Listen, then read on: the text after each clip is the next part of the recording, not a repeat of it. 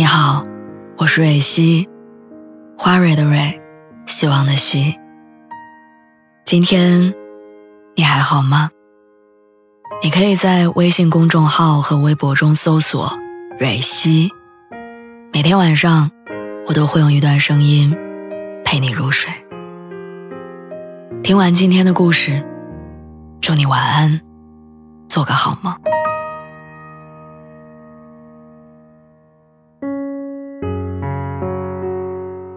我一直都记得，我之前在网上看过一个视频，视频里采访了五岁到七十五岁的女性，问他们对于浪漫的定义。我记得其中几个标志性的年纪：十八岁的女孩说，浪漫是收到玫瑰花；二十四岁的女生说，浪漫是一起待着看电影；三十二岁的女生说，浪漫是帮我买套房子；四十一岁的女人说，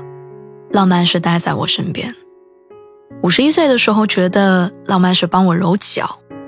七十岁的时候觉得浪漫是带我去坐热气球。七十二岁的老奶奶说，浪漫是拥抱我。将人生纵向的拉出来观察，就会明显的发现，每一个阶段的我们想要的东西都是不一样的。十六岁想要自由，二十岁想要爱情，二十五岁想要金钱。三十岁期待事业，三十五岁向往家庭，四十五岁惦记健康。我家前面是一所中学，有时候下班回来在便利店买晚饭，会碰到刚放学的学生买零食，三五成群讨论着那个年纪他们很在意的话题。偶然听到一个女生说，喜欢她的那个男孩每天都会骑车绕一大圈送她回家。听到另外一个女生说，课间操的时候。转过头就能看到心动的男生也在看她。里面个子最高、长得最好看的姑娘说，生日的时候收到了一个男生送的苹果耳机，价格不菲，是攒了很久的钱买的。言语里都是幸福跟快乐。我是从那个年纪走过来的，他们说的每一声画面我都能感同身受，也设身处地的明白那个年纪怦然心动的美好。但是对于二十五岁的我来说，却不再期待有人骑车送我回家，有人看我一眼，就让我小鹿乱撞。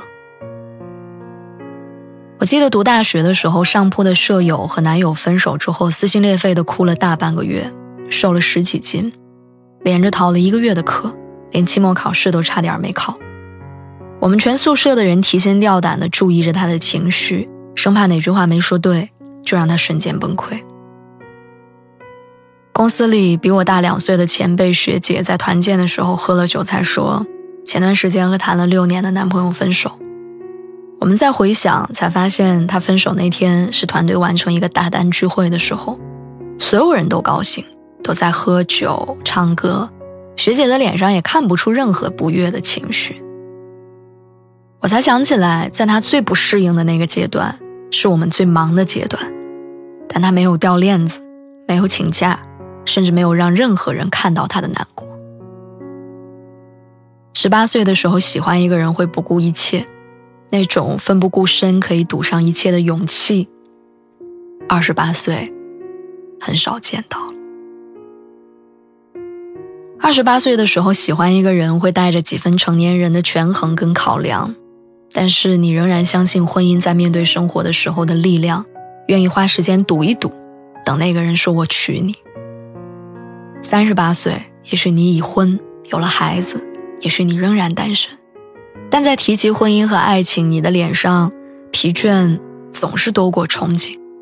孩子、公婆、工作，所有的事情都像潮水一样的涌来，你有时候说不清楚爱是什么，但也知道，还一直咬牙坚持着的原因，就是因为爱。四十八岁，你心疼枕边人的方式变得很有烟火气，给他煮碗粥，在药店买一些合适的保健品。你们越来越懂，也越来越依赖对方，但那种想要捧着对方的脸狠狠亲一口的冲动，已经在岁月里磨得记不清样子了。有人在十八岁的时候寻得一生挚爱，有人在四十岁离婚才找到灵魂伴侣。年轻人总是唏嘘年龄越大的爱不够轰轰烈烈，不够刻骨铭心。但那种平淡中的关心、踏实的守护，也同样厚重。当我们离开十八岁，离开二十八岁，当初爱的形式